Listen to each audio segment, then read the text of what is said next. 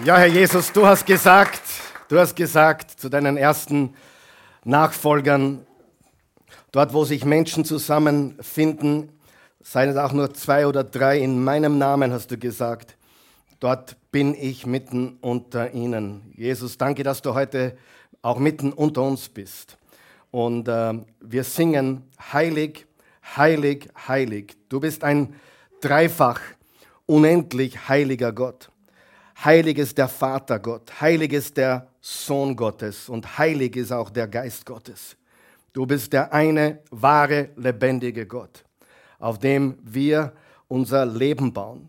Und Jesus Christus, du bist auferstanden von den Toten. Du hast den Tod besiegt. Und das ist nicht nur dokumentiert in der Bibel, das ist dokumentiert in der Geschichte der Menschheit. Du bist gestorben, begraben und auferstanden. Und diese Auferstehung ist unsere Hoffnung. Diese Auferstehung ist die Quelle unserer Kraft. Du lebst. Du bist heute mitten unter uns. Und du wirst auch das mit uns machen, was mit dir passiert ist. Du wirst auch uns ewig erneuern und zu ewigem Leben bringen in einer komplett neuen Schöpfung. Wir danken dir dafür. Wir danken dir für diese gewaltige Hoffnung. Und ich danke dir für jeden Menschen, der sich heute hier vor Ort versammelt hat. Wir wollen dir auch danken für alle, die von wo auch immer sie zuschauen, zuschauen. Ich bitte dich um deinen Segen heute. Lass uns nicht nur Hörer deines Wortes sein, sondern Versteher deines Wortes. Gib uns Erkenntnis, gib uns Weisheit, gib uns Einsicht. Erleuchte die Augen unseres Herzens und hilf uns auch Täter deines Wortes zu sein dann auch zu leben, was wir heute lernen und in unserem Leben applikabel machen, damit etwas tun, nämlich nicht als Weltuntergangspropheten durch die Gegend gehen, sondern als deine auserwählten Hoffnungsträger, die egal wo wir hinkommen, deine Hoffnung verbreiten. Denn wenn wir eines alle wissen und gecheckt haben, diese Welt braucht Hoffnung. Und du bist die Quelle der Hoffnung, wir sind deine Hoffnungsträger, weil du, Jesus, unsere Hoffnung bist. Ich danke dir für jeden, der da ist und alle, die zuschauen. Ich bitte dich um ganz reichen Segen heute. Und wir beten das im wunderbaren, einzigartigen, kraftvollen, allmächtigen Namen von Jesus. Und alle, die sich dem anschließen wollen, sagen, so ist es, so sei es. Ihr könnt Platz nehmen. Schön, dass ihr da seid. Schön, dass ihr von zu Hause aus zuschaut. Ja, wir gehen auf die Sommerzeit schon langsam zu. Viele Menschen sind schon unterwegs, aber wir sind hier und das ist großartig.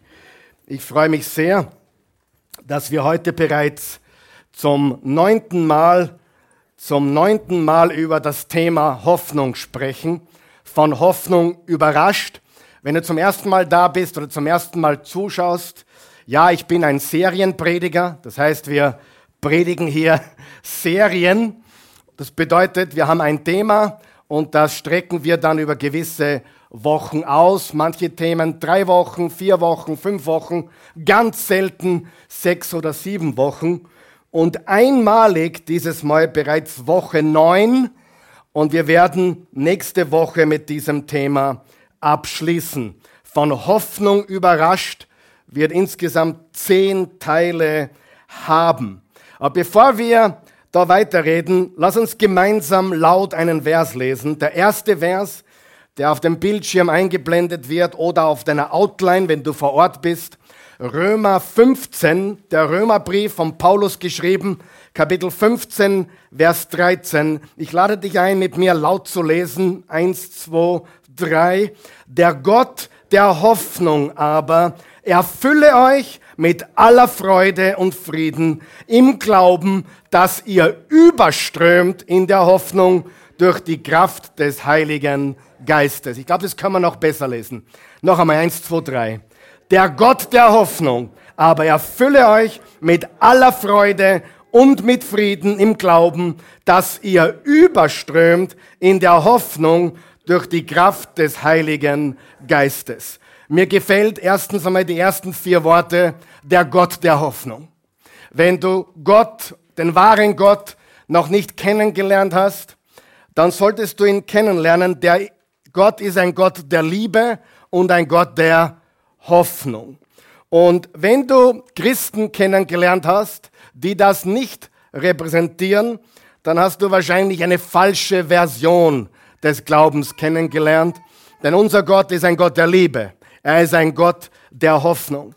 Und noch mehr gefällt mir, wir, nein, das mehr gefällt mir nicht eigentlich. Mir gefällt auch, er erfüllt uns mit Freude und er erfüllt uns mit Frieden. Und dazu gehört natürlich auch Freiheit, Freiheit, Freude und Frieden im Glauben. Aber das nächste gefällt mir besonders gut. Damit ihr, also du und ich, Jesus-Nachfolger, überströmt in der Hoffnung. Sagen wir das gemeinsam. Überströmt in der Hoffnung. Das bedeutet, Menschen, die mit dir, mit mir, wenn wir uns als Jesus-Nachfolger deklarieren und ausgeben, dann sollten sie, wenn sie mit uns in Berührung kommen, was erleben? Vor allem Hoffnung. Ja, ich habe ein Kind verloren, ich habe eine Scheidung hinter mir, habe gerade eine Pleite, was auch immer, aber sie sehen in uns, trotz aller Umstände, sehen sie Hoffnung.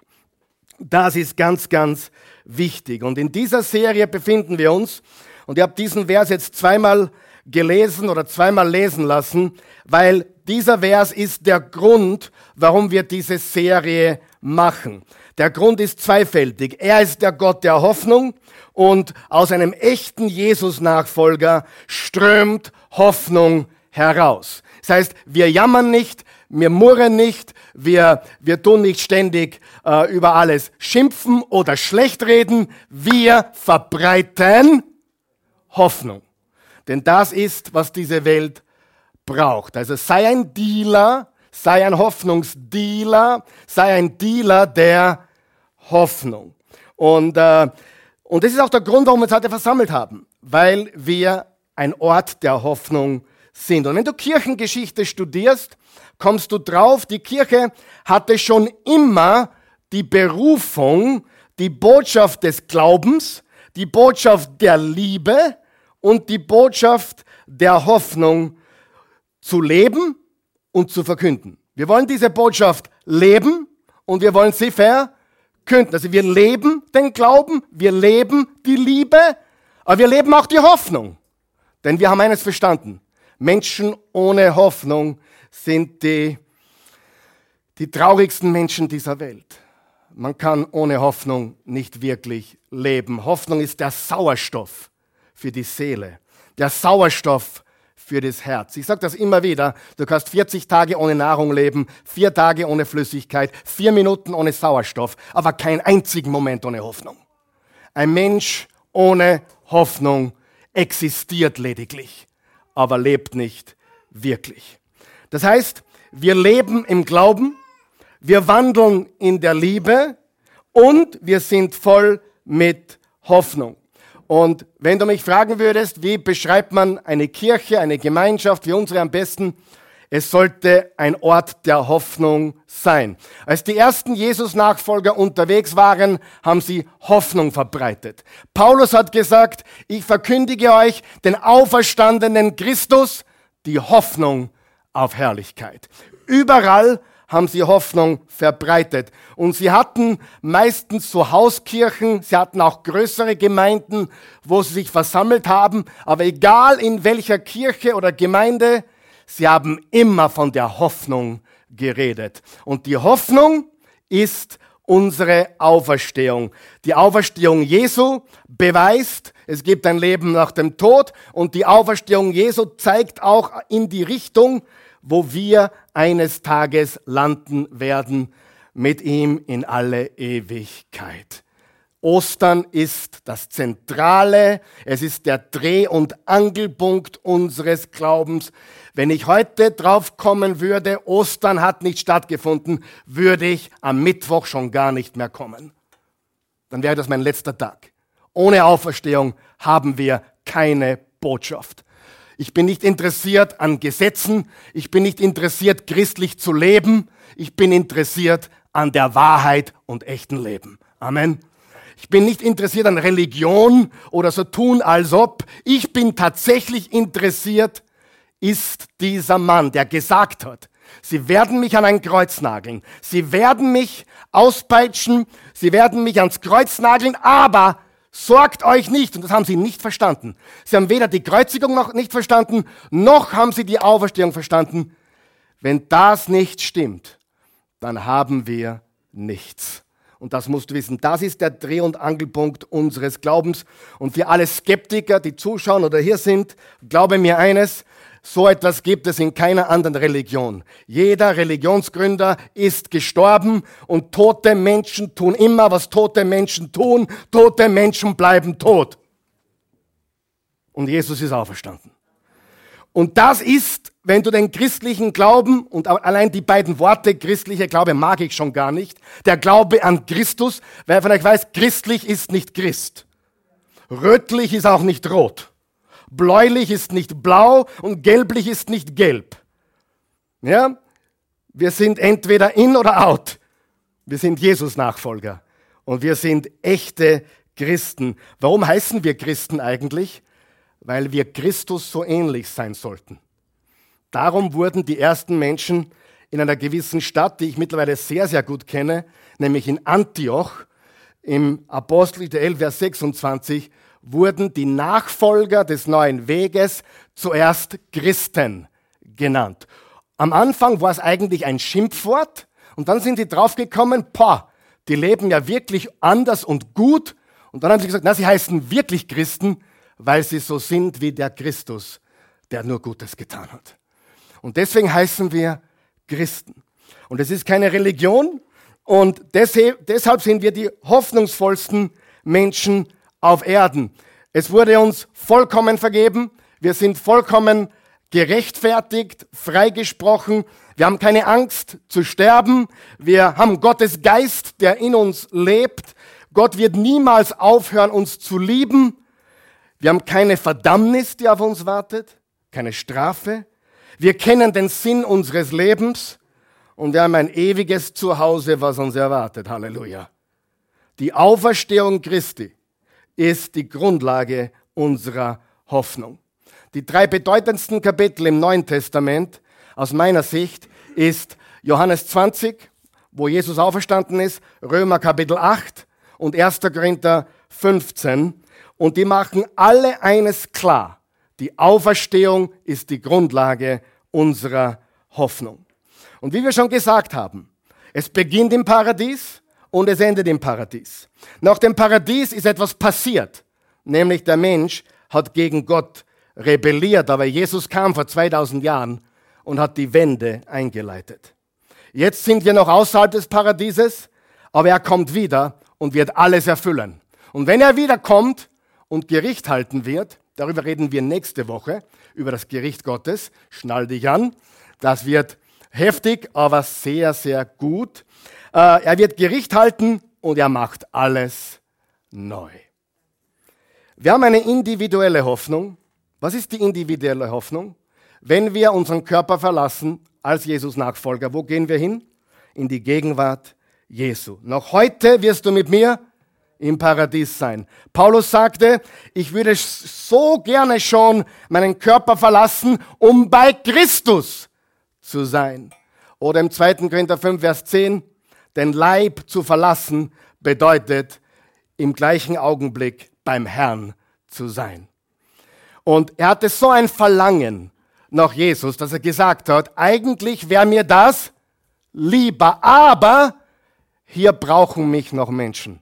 Und deswegen bleibe ich noch eine Weile da. Es war nicht mehr lange, bis er dann seinen Kopf hat lassen müssen. Er wurde geköpft in Rom. Das kann man heute noch besuchen, weil er sich weigerte, diesen Jesus, den er lieben gelernt hat, zu verleugnen. Liebe Freunde, das tut niemand, der sich nicht sicher ist. Amen. Einer der größten Beweise für die Botschaft von Jesu ist, dass elf der zwölf sich für Jesus töten haben lassen. Würdest du dich töten lassen für etwas, wo du nicht sicher bist? Nie im Leben. Und die ersten Jünger waren so sicher. Wir haben gehört und vor allem, wir haben ihn gesehen. Wir haben ihn vorher gekannt und wir haben ihn nach der Auferstehung gekannt. Und wir legen unser Leben nieder, bevor wir behaupten, es war nicht so. Und diese Gewissheit hatten die ersten Jünger. Und liebe Freunde, die, diese Gewissheit können auch wir heute haben, denn diese Geschichte ist wirklich passiert. Ostern ist kein Märchen. Karfreitag auch nicht. Aber durch Ostern hat Jesus bewiesen, wer er ist. Die Kreuzigung alleine wäre nicht genug gewesen. Warum? Tausende Menschen wurden vom römischen Reich an ein Holz genagelt. Die individuelle Hoffnung ist, dass wir, dass du, dass ich, wenn wir diesen Körper verlassen, zu Jesus gehen. Aber ich möchte etwas betonen. So schön das ist, das ist nicht in erster Linie, worum es geht. Und weil in der westlichen Welt, mit westlichen Welt meine ich USA, Europa vor allem, in der westlichen Welt wird diese individuelle Hoffnung so hoch gepusht, vertrau Jesus, damit du in den Himmel kommst, vertrau Jesus, damit du gerettet bist. Es wird diese individuelle Hoffnung so hoch gepusht, dass man vergisst oft, dass es eine ultimative Hoffnung gibt für die ganze Schöpfung. Versteht ihr, was ich sage? Nämlich, alles wird neu gemacht. Da geht es nicht nur um dich und mich, da geht es um alles, was Gott gemacht hat. Ein neuer Himmel und neuer Erde. Und es wird leider oft ein bisschen zur Seite gedrängt oder gar ganz vergessen, weil es geht ja um mich. Hauptsache, ich bin gerettet. Aber die ultimative Hoffnung ist nicht, was gestern am Ring passiert ist, sondern die ultimative Hoffnung, das sind arme Menschen, die nach Hoffnung suchen und die sich selbst verwirklichen wollen, weil sie den nicht kennen, der die wahre Wirklichkeit ist. Wie traurig, wenn Menschen auf der ganzen Welt, egal in welchen Lagen und Bereichen, auf falsche Hoffnungen hineinfallen. Es ist tragisch. Die ganze Werbeindustrie ist voll damit, alle Medien sind voll damit. Iss das, trink das, tu das und du wirst erfüllt. Aber die wahre Hoffnung liegt in der Wirklichkeit, dass Jesus lebt, dass er auferstanden ist und dass wir mit ihm leben in Ewigkeit. Aber noch einmal, die individuelle Hoffnung betrifft dich als Nachfolger Jesu. Wenn du Jesus nachfolgst, wenn du ihm vertraust, Römer 10, Vers 9, wer mit dem Mund bekennt, Jesus ist Herr und mit dem Herzen an seine Auferstehung glaubt, ist gerettet, hat ewiges Leben. Jeder, der den Namen des Herrn anruft, ist gerettet. Römer 10, Vers 13. Im Johannes 1 steht, Jesus kam zu den Seinen, aber die Seinen nahmen ihn nicht auf. Alle aber, die ihn aufnahmen und an ihn glaubten, gab er das Recht, das Privileg, Kinder Gottes zu heißen. Was für eine gewaltige Wahrheit.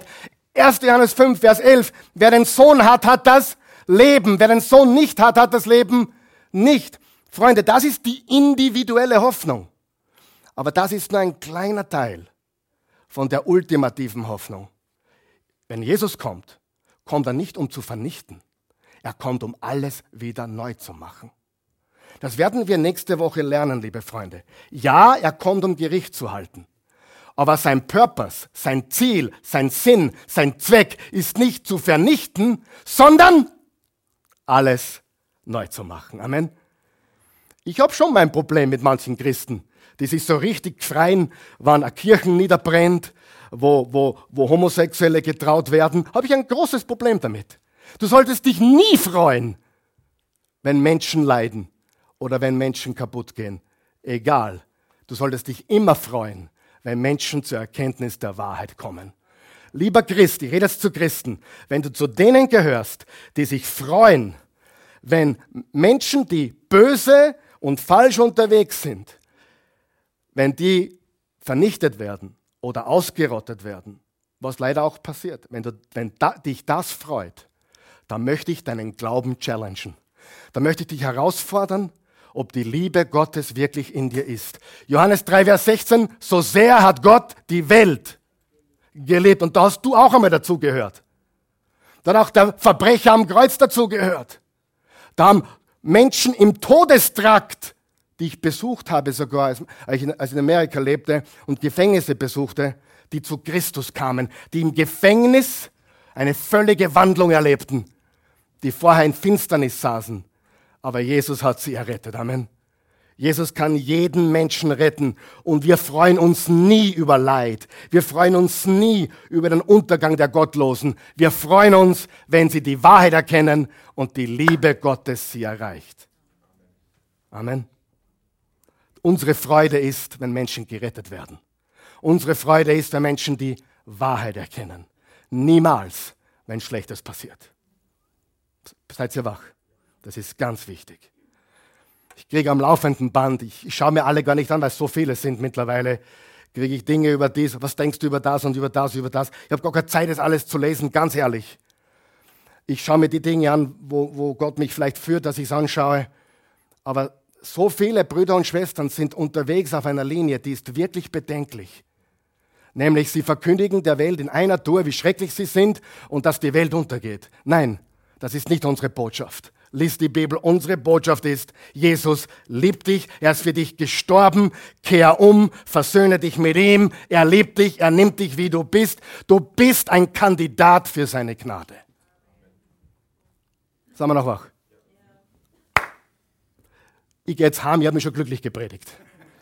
Tschüss, pfiat euch, bis zum nächsten Mal. Nein, ich bin wirklich, wirklich so froh darüber, dass wir nicht nur die individuelle Hoffnung haben, die jeden von uns betrifft, sondern die ultimative Hoffnung haben, dass Jesus wiederkommt und alles neu machen wird. Und nächsten Sonntag, wie gesagt, kommt dann die Botschaft über das Gericht. Wir haben auch dann noch zwei Mittwoch Unterrichtseinheiten, wo wir reden werden. Kommenden Mittwoch rede ich über die Entrückung. Was ist die Entrückung? Gibt es eine Entrückung? Bin ich entrückt oder entzückt oder was bin ich überhaupt? Äh, wir werden darüber reden. Kommenden Mittwoch, ich werde ein Bibelstudium machen über dieses sehr spannende Thema. Und die Woche drauf, auch am Mittwoch, werde ich über die Hölle reden.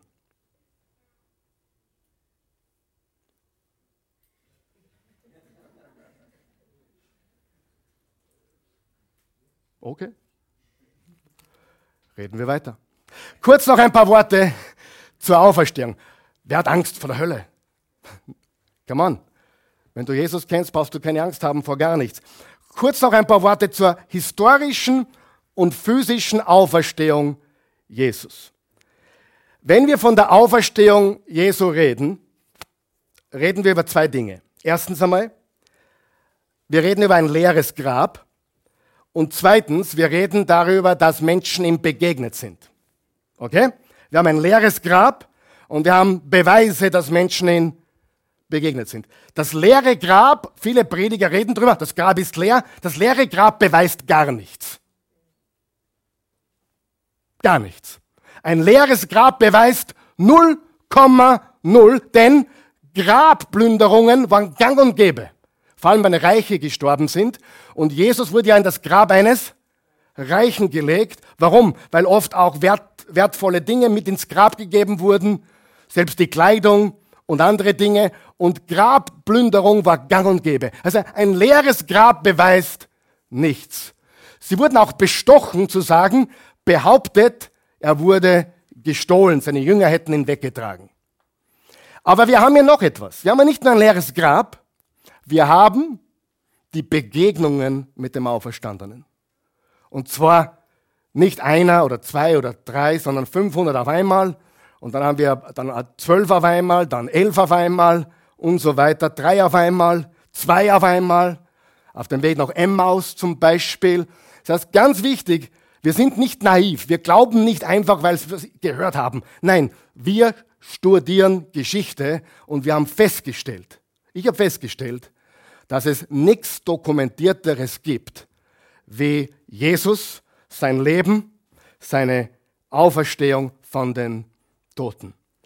Und ich möchte dir drei Dinge geben, ganz kurz, die stehen nicht auf der Outline, warum wir ziemlich sicher sind, dass Jesus auferstanden ist.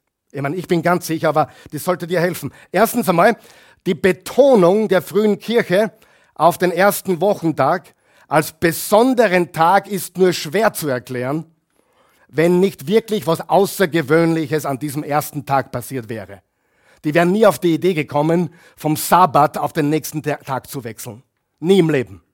Das würde keinen damals in den Sinn gekommen sein. Aber studier Geschichte vom, vom, vom, vom Anfang an haben sie vom ersten Tag der Woche geredet, dass da etwas Besonderes passiert ist. Das zweite habe ich schon erwähnt. Es ist unwahrscheinlich, dass die Jünger bereit gewesen wären, für einen Glauben zu leiden und zu sterben, der nicht faktisch verankert war. Unwahrscheinlich. Du würdest nicht, nicht für mich sterben, weil ich dir keine Hoffnung geben kann. Ja? Ich meine, du würdest äh, wahrscheinlich mir denen 100 Euro geben. Verstehst du, was ich sage? Du würdest nicht dein Leben lassen für etwas, der dir nicht wirklich helfen kann. Es ist unwahrscheinlich, dass die Jünger bereit gewesen wären, für einen Glauben zu leiden und zu sterben, der nicht faktisch verankert war. Und, das wird die, die, Frauen, die Frauen freuen, Frauen wären nie als erste Augenzeugen angeführt worden, wenn es nicht so gewesen wäre. Die Frau war damals gar nichts. Sie hatte keine Rechte, sie konnte nichts sagen, aber Frauen werden angeführt als die ersten Menschen, die die Auferstehung bezeugen. Das leere Grab und die Begegnungen sind in ihrer Kombination die einzige mögliche Erklärung für die Geschichten und Glaubensüberzeugungen, die sehr schnell unter den Jesus-Nachfolgern entstanden sind. Sie sahen die Auferstehung als das erste vorgezogene Beispiel dafür, was mit allen anderen Menschen, vor allem mit Jesus-Nachfolgern, passieren würde. Die, Auferstehung unter den Jüngern im ersten Jahrhundert hatte nur eine Bedeutung, nämlich körperlich, physisch, nicht platonisch. Oh, er lebt irgendwo anders jetzt oder er ist irgendwie geistlich wieder am Leben. Nein, unter Auferstehung versteht man, er war körperlich tot und er lebt körperlich wieder. Das haben sie darunter verstanden. Und wer von euch weiß, wer Thomas ist? Thomas Thomas, ich liebe Thomas. Thomas ist eine meiner Lieblingsfiguren in der Bibel, von denen ich viele habe. Aber Thomas,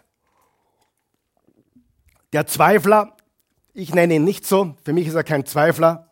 Für mich ist er ein guter Kerl gewesen. Thomas ging sogar dann nach Indien, hat dort das Christentum hingetragen.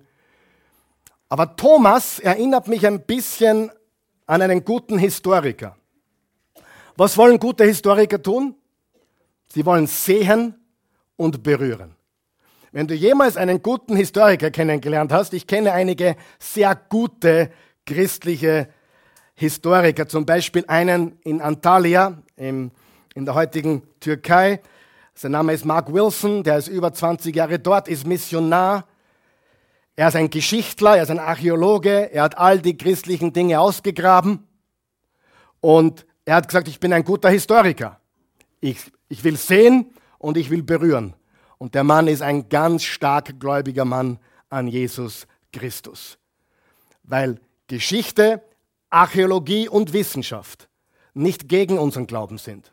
Unser Glaube ist gebaut auf historischen Fakten, auf Archäologie und die Wissenschaft kann nur bestätigen, was wir glauben, wenn man ehrlich zu sich selbst ist. Die wichtige Wahrheit, schreibt es bitte auf auf deine Outline, Jesus leitete eine neue Schöpfung ein. Jesus leitete eine neue Schöpfung ein. Also im 2. Korinther 5, Vers 17 steht, ist jemand in Christus, ist er eine neue Schöpfung. Also geistlich gesehen sind wir bereits neu, aber das, was mit Jesus passiert ist, wird auch mit uns passieren eines Tages. Wenn die Jünger von Auferstehung reden, reden sie von einer physischen Auferstehung. So, jetzt reden wir über etwas, was dir vielleicht die Augen aufmachen wird. Ich hoffe es. Was ist Gottes Absicht mit der Welt? Was ist Gottes Absicht mit der Welt? Es gibt zwei sehr gängige Ansichten, aber es gibt eine Alternative, die uns das Neue Testament aufzeigt. Und ich werde es ein bisschen vereinfacht, hoffentlich, rüberbringen. Option Nummer eins oder Mythos Nummer eins ist, was ich nenne, den evolutionären Optimismus. Evolutionärer Optimismus. Das ist der Mythos vom Fortschritt.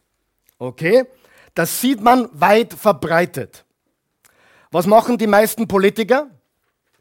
Die meisten Politiker wollen uns für ihre Agenda begeistern, oder? Wähle mich und alles wird besser. Richtig? Da, egal welche Partei. Ist ja, ist ja völlig egal. Links, rechts, Mitte, völlig wurscht. Für, für ihre Positionen kämpfen sie und wollen sie begeistern und wählt mich, wählt uns und die Dinge werden besser. Ich frage jetzt einmal die ganzen Jesus-Nachfolger, funktioniert das? Haben die Politiker unsere Welt besser gemacht? Ja oder nein? Wird das in Zukunft funktionieren?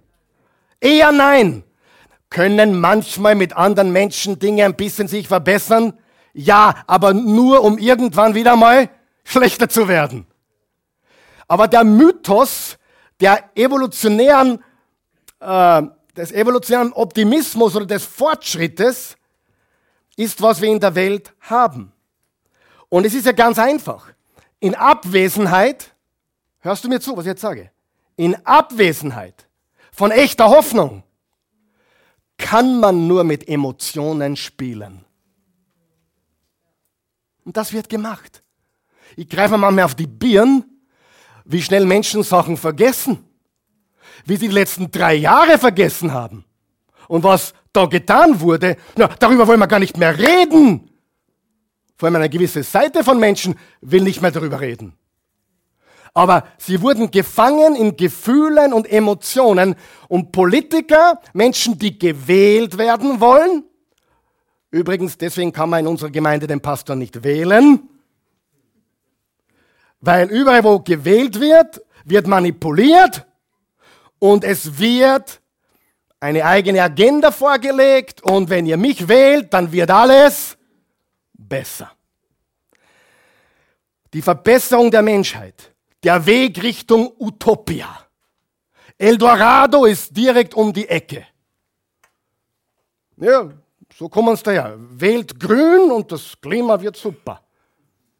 Ja, wähl, wähl, keine Ahnung, rot und du lernst zählen. Keine Ahnung, wähle, wähle schwarz und keine Ahnung, du hast dein, deinem Unternehmen geht's besser. Red, wähle blau und wir haben weniger dies oder jenes. Versteht ihr? Es ist alles aufgebaut. Egal wo du hinschaust, wählt mich und es wird besser.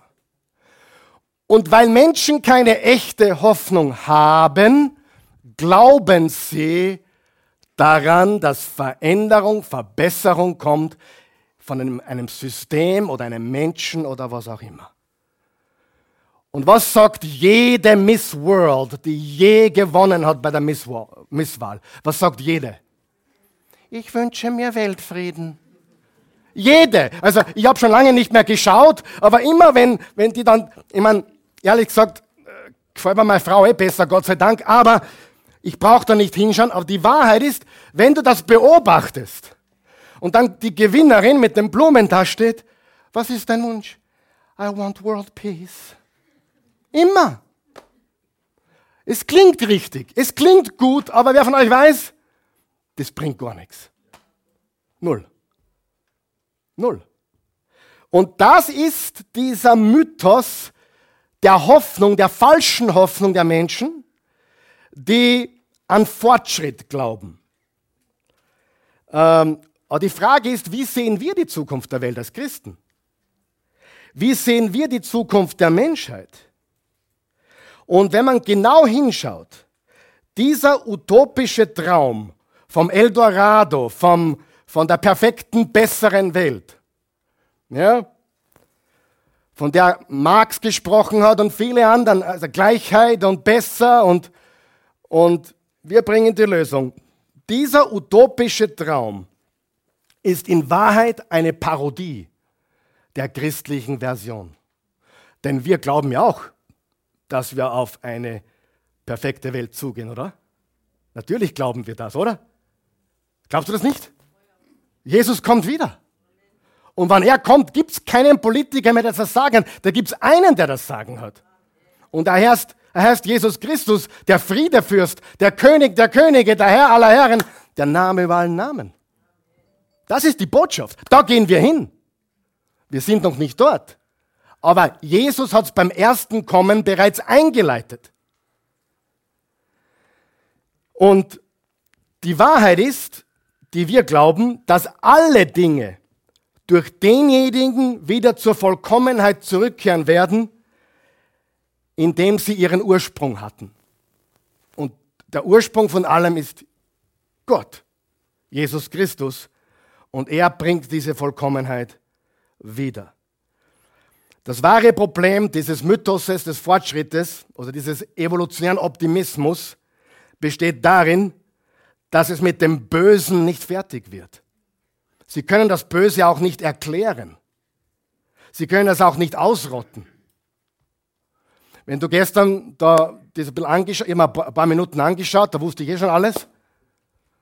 Wenn du das anhörst, was da gestern abgegangen ist auf dieser Parade, und wenn die Leute in, äh, interviewt werden und sagen, worum geht's? Ja, Liebe und Toleranz für alle und alle sollen gleichberechtigt sein und wir haben uns alle so lieb. Und was halten sie von Christen? Sterben sollen sie. Ich, ich übertreibe jetzt, ja? Denn in dem Moment, wo du einen Satz gegen sie sagst, kommt nur Hass heraus.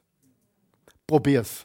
Du kannst mit gewissen Menschen nicht gegen ihre Ideologie reden, obwohl sie vorher zehn Sekunden vorher gesagt haben, wir lieben alle. Und wir haben uns alle so lieb. Freunde, das ist eine geheuchelte Liebe. Und sie versteckt sich in der Toleranz. Ich bin für echte Toleranz. Ich akzeptiere dich mit allem, was du bist und tust. Wir lieben dich. Ich, ich, ich, egal, wenn du drei Geschlechter hast, lieben wir dich. Wir sind tolerant dem Menschen gegenüber. Wir lieben alle Menschen. Amen. Aber wir sind ganz klar gegen alles, was Gottes Plan zerstört. Und Gottes Plan ist die Familie und die besteht oder beginnt mit Mann und Frau. Und wenn du falsche Hoffnung hast, überleg da mal.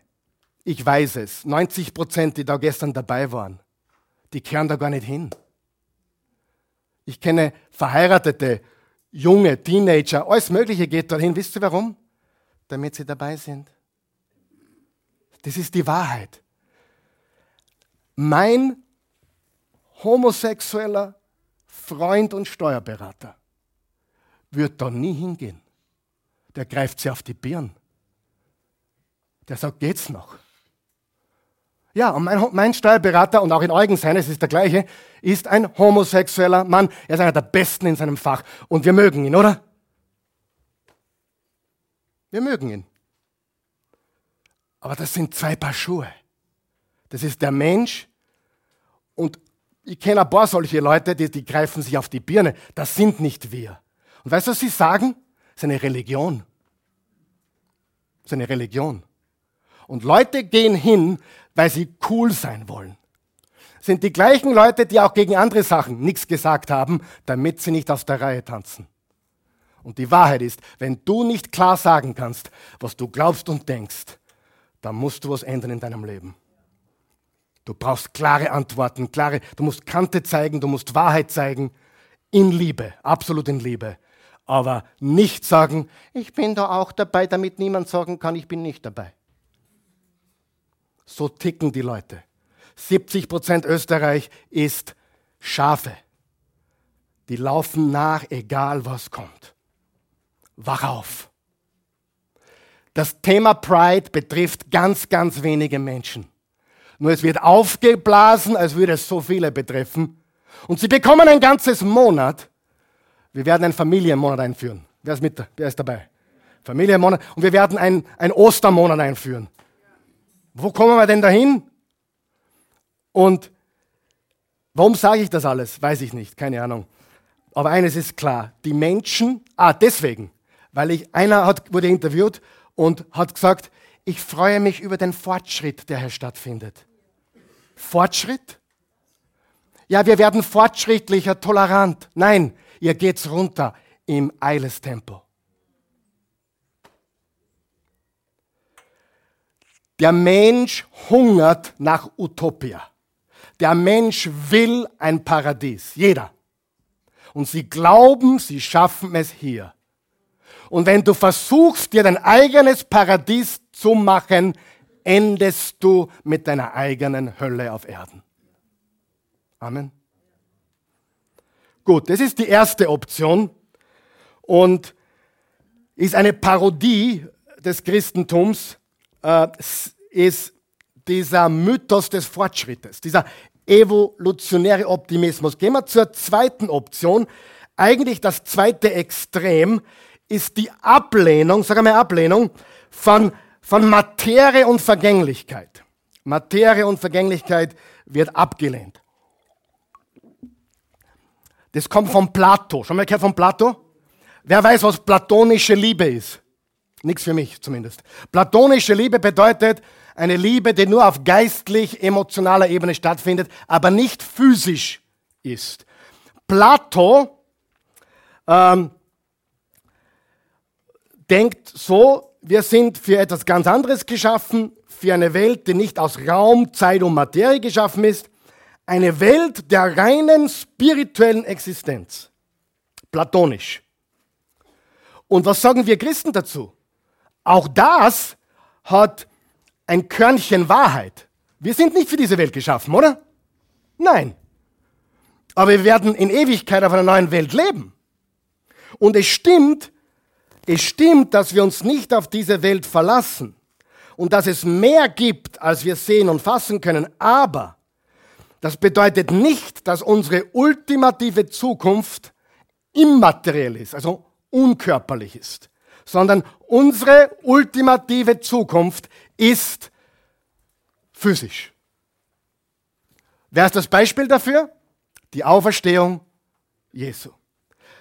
Er ist die Erstfrucht und alle, die zu ihm gehören, sind die große Ernte. Er wurde auferweckt und wir werden mit ihm auferweckt in alle Ewigkeit. Das ist das Evangelium, liebe Freunde. Und natürlich gibt es da auch Christen, die die Mentalität haben, ich bin nur auf der Durchreise, hoffentlich bin ich bald weg von hier, dann komme ich in den Himmel, wenn ich sterbe. Das klingt alles gut und ist auch halb wahr, aber es ist nicht die ganze Wahrheit. Die ganze Wahrheit ist, wenn du hier stirbst, kommst du ins Paradies und wenn Jesus wiederkommt, gibt es eine Auferstehung aller Toten und einen neuen Himmel und eine neue Erde. Das heißt, es gibt ein Leben vor dem Tod, jetzt, es gibt ein Leben nach dem Tod und dann gibt es ein Leben nach dem Leben, nach dem Tod. Verstanden? Wir leben hier jetzt als Hoffnungsträger. Wir sterben wir kommen ins Paradies. In einem wunderschönen Paradies mit Jesus. Und bei seiner Wiederkunft macht er alles neu. Und wir beleben die, Neu die neue Erde gemeinsam mit dem neuen Himmel und herrschen hier in aller Ewigkeit. Das ist das Evangelium. Verstanden? Ganz einfach. Nur auf der Durchreise sein. Äh, hoffentlich bin ich bald weg. Ich lese jetzt das nicht, aber im Römer 8, das steht auf deiner Outline, ihr habt jetzt, ich bin zu weit fortgeschritten schon. Römer 8, wer lernt heute was? Gut. Drei von euch, schön. Nein, war nicht mehr. Römer 8, Vers 18 bis 25. Lies das bitte in deiner eigenen äh, Zeit. Da geht es darum, dass die ganze Schöpfung versklavt ist unter der Vergänglichkeit. Und die ganze Schöpfung wartet sehnsüchtig auf die neue Schöpfung und auf, die, auf das Offenbarwerden der Söhne und Töchter Gottes. Offenbarung 21 und 20 bestätigt das mit dem neuen Himmel und der neuen Erde. Ich habe ein Zitat auf deine Outline geschrieben, glaube ich, oder auch im Bildschirm. Das wollen wir uns kurz anschauen. Da steht folgendes. Das ist Tom Wright, ein ehemaliger anglikanischer Bischof. Der hat folgendes gesagt. Im Gegensatz zu diesen beiden beliebten aber falschen Ansichten, beteuert der christliche Glaube in seinem Zentrum, dass Gott beabsichtigt, das für die ganze Welt zu tun, was er in Jesus Christus und als Höhepunkt in seiner Auferstehung getan hat. Wobei mit Welt der ganze Kosmos mit seiner Geschichte gemeint ist. Das ist in Wirklichkeit die christliche Hoffnung.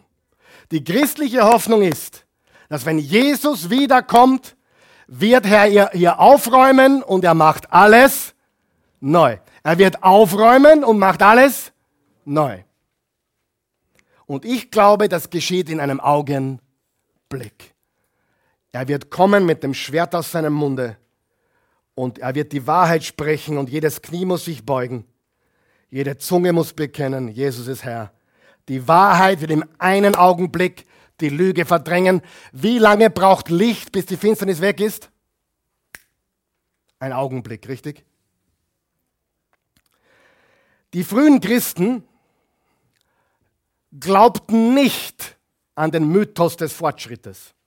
Sie dachten nicht, dass die Welt aus eigener Kraft immer besser werden würde. Selbst unter dem stetigen Einfluss Gottes nicht. Und Gott ist mit uns, oder? Aber die Welt wird jetzt nicht besser in dem Sinne, nur weil Gott auf unserer Seite ist. Sie wussten, was wussten die ersten Christen? Dass Gott etwas ganz Neues tun musste, um die Welt wieder ins Lot zu bringen, eine neue Schöpfung. Sie glaubten aber auch nicht, dass die Welt immer schlimmer werden würde, so wie viele Christen heute. Ich habe das studiert, die letzten 2000 Jahre Kirchengeschichte. Wenn du wüsstest, wie schlimm es im ersten Jahrhundert war unter Kaiser Nero und allen anderen Kaisern, oder wie schlimm es die Christen hatten während des Zweiten Weltkriegs mit Adolf Hitler, wo alle geglaubt haben, jetzt kommt Jesus ganz sicher bald weiter, schlimmer geht's nicht mehr.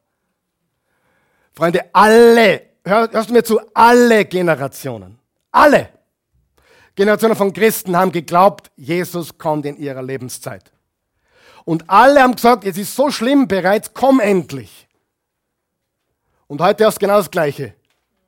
Aber ist euch aufgefallen, dass Gott sei Dank immer weniger von der Endzeit geredet wird?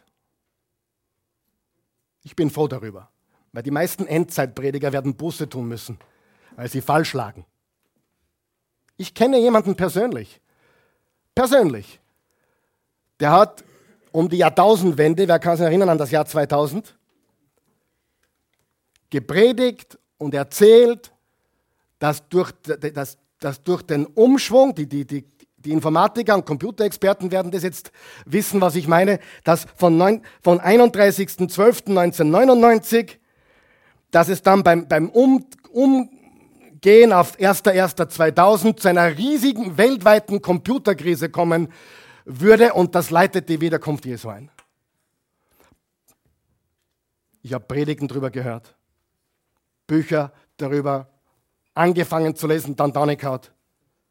Und dann habe ich im November 1999 als 28-jähriger Prediger, ich glaube, drei Predigten gehalten, die müssen wir ausgraben, warum Jesus 2000 noch nicht kommt und warum nichts passieren wird. Ja, war ich so gescheit? Nein, ich habe noch Hausverstand. Wenn Jesus wiederkommt, ist er ein bisschen kreativer, glaube ich. Weißt du, und Gott hat gesprochen zu mir. Und Gott hat mir das gesagt. Und Gott kommt dann wieder. Das ist genau, was Jesus gesagt hat, was wir nicht tun sollten. Sogar Luther hat gesagt, ich würde heute noch ein Bäumchen pflanzen, wenn ich wüsste, morgen geht die Welt unter. Versteht ihr? Wir sind Hoffnungsträger, nicht Weltuntergangspropheten. Und man merkt schon, dass die Endzeitlehre sich ein bisschen einpendelt in eine Normalität. Wie der Coronavirus plötzlich Thema war, hat jemand Offenbarung 6, das Kapitel 6 genommen, Vers 1, wo von einer Krone die Rede ist. Und Corona heißt ja Krone, glaube ich, auf Spanisch, oder? Und er hat gesagt, das ist der Vers, der beweist, dass, dass der Coronavirus in der Bibel steht.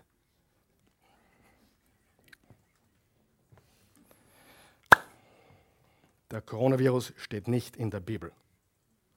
Adolf Hitler steht nicht in der Bibel. Donald Trump steht nicht in der Bibel. Die Bibel ist ein zeitloses Buch. Wer mit dem Taschenrechner die Bibel liest, liegt falsch. Weil ich glaube, das Buch der Offenbarung war für die ersten Christen relevant, für die Christen im Mittelalter und für uns heute, nicht nur für uns jetzt am Ende der Zeit. Offenbarung war ein Ermutigungsschreiben an sieben Gemeinden. Nicht, nehmt euren Taschenrechner zur Hand und macht mal unsere Mathematik. Nach der Entrückung plus sieben Jahre, nach dreieinhalb Jahren kommt der Antichrist. völlig fehlgeleitet. Bei aller Liebe, bei allem Respekt. So liest man die Bibel nicht. Die Offenbarung ist ein herrliches, apokalyptisches, enthüllendes Buch mit so viel Liebe. Weil im Kapitel 5 steht, und ich sah. Denn, also ich hörte den Löwen aus dem Stamm Juda und ich wendete mich um und ich sah ein Lamm. Den Löwen hat er gar nicht gesehen, er hat nur das Lamm gesehen. Geschlachtet. Weißt du, warum er geschlachtet wurde? Für dich und mich und die Sünden der ganzen Welt. Bitte, kann ich weitergehen? Ich muss. Eh.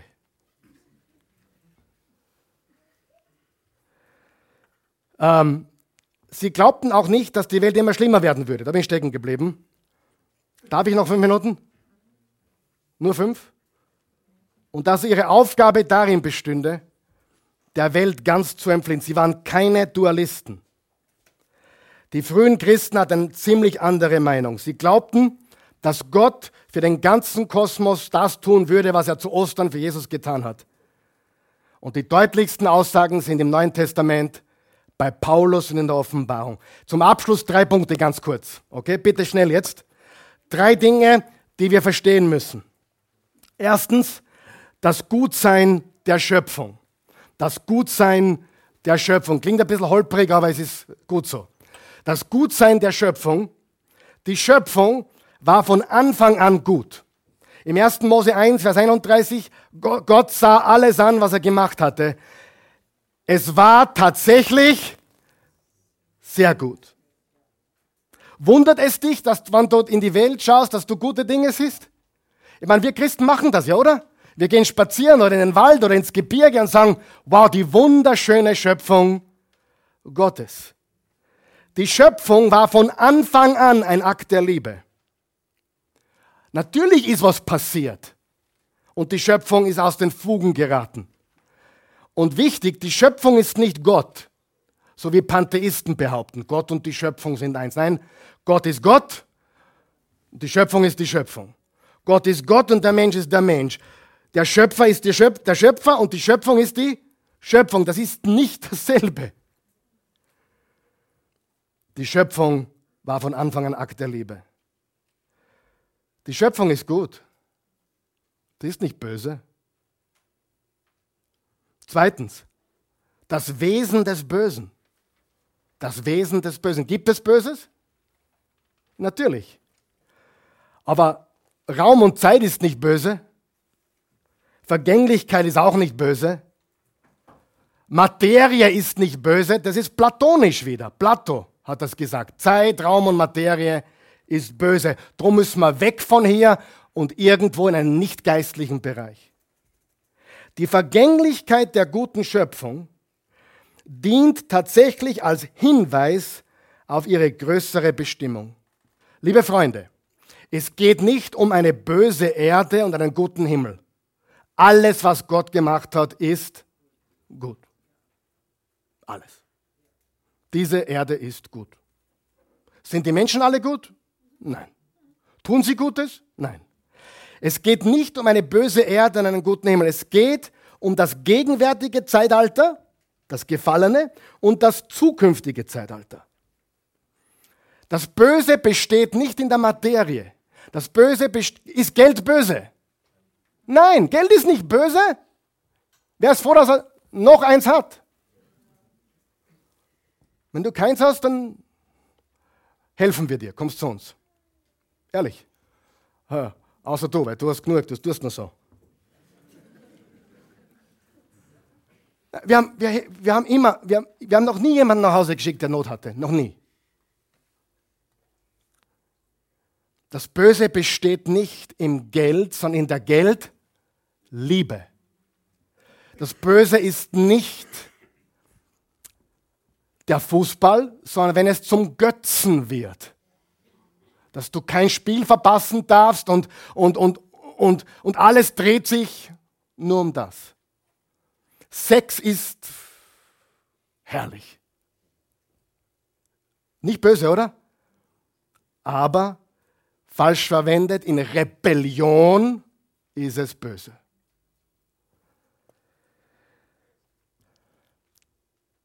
Rebellischer, Gottes, äh, rebellischer Götzendienst ist böse. Und das Ergebnis, der Kosmos ist aus den Fugen geraten. Sie wurden damals aus dem Garten vertrieben. Die Abwendung von der Anbetung des lebendigen Gottes bedeutet die Hinwendung zu dem, was in sich selbst kein Leben hat. Siehe gestern, die wenden sich Dingen zu, die sie nie mit Leben erfüllen werden.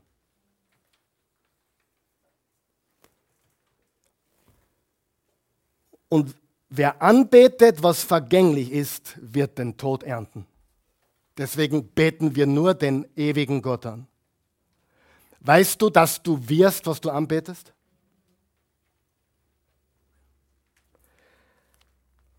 Und das Böse können sie nicht erklären. Die können nicht erklären, warum sie so tolerant sind, aber erwähnen nur einen falschen Namen und Hass kommt hoch. Sie können es nicht erklären, weil sie keine Lösung für das Böse haben. Sie glauben nur an Utopie. Wir werden unsere eigene Freiheit schaffen. Funktioniert nicht. Das dritte ist der Erlösungsplan. Und damit schließen wir. Schöpfung ist ein Akt der Liebe, Erlösung ist ein Akt der Liebe. Erlösung ist Befreiung dessen, was in Versklavung geraten ist. Die Versklavung besteht aus der Rebellion, aus der Sünde. Erlösung muss letztendlich nicht nur den Geist und Seele erneuern, oder gut machen, sondern auch den Körper vom Tod befreien. Und das Kommen Jesu ist das, worauf die gesamte Schöpfung wartet. Sie wissen es nur nicht. Die meisten wissen es nicht. Der ewige Ausdruck der Liebe des Vaters wurde zum Menschen gewordenen Ausdruck der Liebe des Vaters, als Jesus zum ersten Mal kam, damit die ganze Schöpfung mit Gott versöhnt werden kann. Und zwar durch seine Selbsthingabe am Kreuzestod. Leben kommt durch Lassen. Wer sein Leben lässt, wird es gewinnen. Wer sein eigenes Leben zu befriedigen sucht, wird es verlieren. Erlösung besteht nicht nur in einer kleinen Verbesserung der Schöpfung. Erlösung besteht auch nicht in der Rettung von Geist und Seele, aus einer bösen materiellen Welt. Das sind die Gnostiker, die das sagen. Erlösung ist die Neuschaffung der Schöpfung, nachdem mit dem Bösen abgerechnet worden ist. Jesus kommt wieder, wird mit dem Bösen abrechnen und alles neu machen. Aus diesem Grund wartet jetzt die gesamte Schöpfung auf das zweite Kommen Jesu. Und ja, er wird Gericht halten. Aber was das bedeutet, erfährst du nächsten Sonntag. Verpasse es nicht. Stehen wir auf.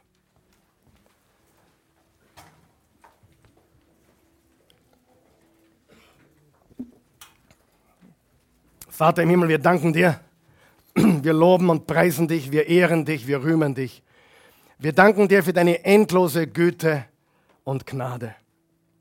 Dein Wort ist wahr, dein Wort ist in der alle Ewigkeit wahr. Und wir danken dir, dass du heute mitten unter uns bist, Herr Jesus Christus. Und ich kann nur beten und bitten und hoffen, dass Menschen, die zum ersten Mal hier sind oder die, die noch nicht glauben an dieses einzigartige Ereignis vor fast 2000 Jahren, als, als, als Jesus den Tod besiegt hat und herausgekommen ist aus diesem Grab und sich gezeigt hat zu hunderten Menschen. er hat den Tod besiegt und mein, mein, mein Freund, meine, meine Freundin, wer immer du bist, es ist das einzige, das einzige Ticket ins Paradies, das ein, der einzige Weg zu Friede, Freude, echtem Leben, Freiheit, alles, was du dir wünschst, ist in Jesus Christus zusammengefasst. Er ist das Alpha und Omega. Er ist der Anfang und das Ende. Er ist der Erste und der Letzte. Er lebt. Er war und ist und kommt wieder.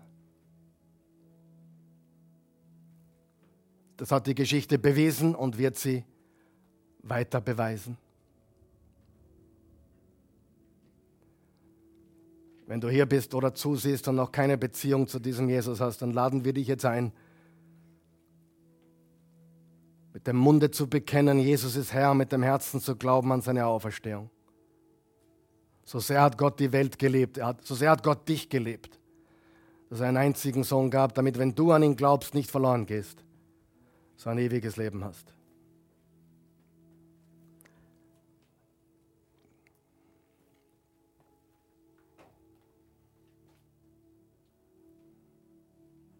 Bist du bereit, diesen Jesus einzuladen? Bete mit uns, Jesus, ich glaube an dich, so gut ich kann. Ich verstehe es nicht alles, aber ich weiß, dass du der wahre Gott bist. ich möchte dich jetzt annehmen als meinen Herrn und Erlöser. Ich nehme dich auf. Empfange dein Leben. Ich gebe dir meines. Es ist nicht viel, aber ich, ich will mit dir leben. Ich will echtes Leben, neues Leben. Echte Hoffnung. Ich will dir nachfolgen.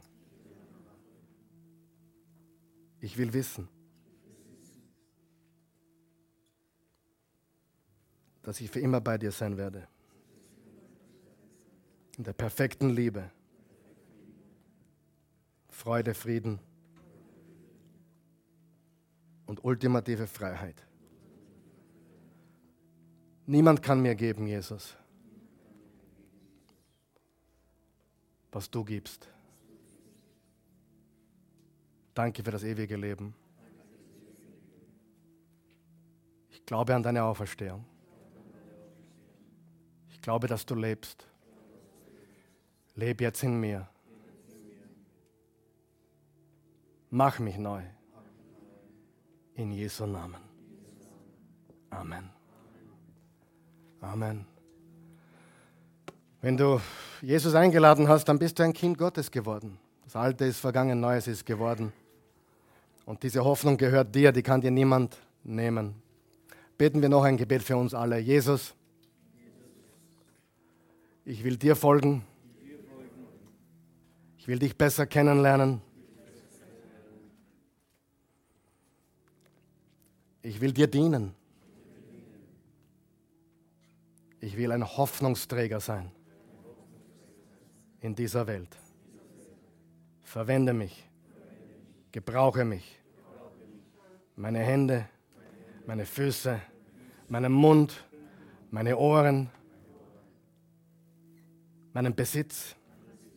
Ich will dir dienen mit allem, was ich habe und bin.